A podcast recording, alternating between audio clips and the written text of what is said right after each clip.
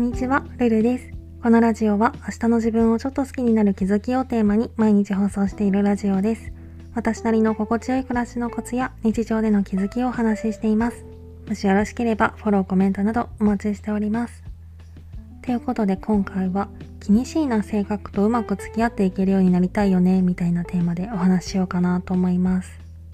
まあこれは改めて話すまでもなく私は昔から小さなことが大きな悩みの種になるタイプの人間でこれまで本当にあらゆるカテゴリーのことにおいて周りからなんでそんなこと気にするのって言われた経験は数知れずっていうくらいたくさんあるんですけどもちろん自分でもなんでこんなこと気になるんだろうとは思うんだけど気になるものは気になるんだよみたいな感じでいつも思っていてまあでも確かにこの傾向のせいで無駄にエネルギーを使ってるっていうのは紛れもない事実だなぁと思ってます。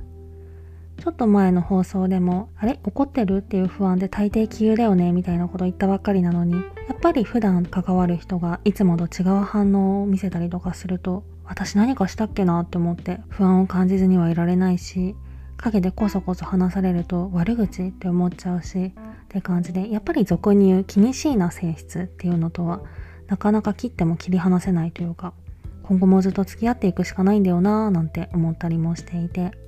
まあでもその一方で特に会社に関しては常にそのうち辞めるしって思ってるからかあれ怒ってるって思うような態度とかあとはこそこそ話してるような場面に遭遇しても、まあ、もちろん多少は不快な気持ちってあるんですけどそこまですごい悩むってことはないなぁとも思っていて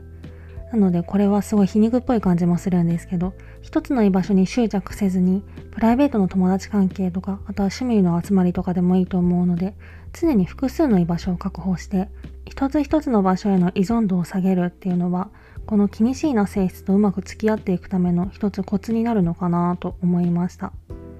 であとは自分自身のデフォルトのメンタルをできるだけ安定させて常に80点くらいの振る舞いができるようにするっていうのも安心材料になりそうですよね。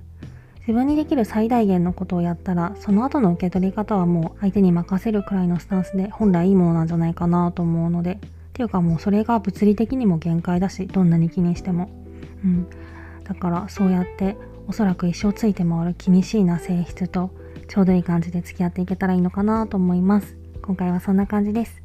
レタでの質問感想も絶賛募集中ですのでぜひお気軽にいただけたら嬉しいです。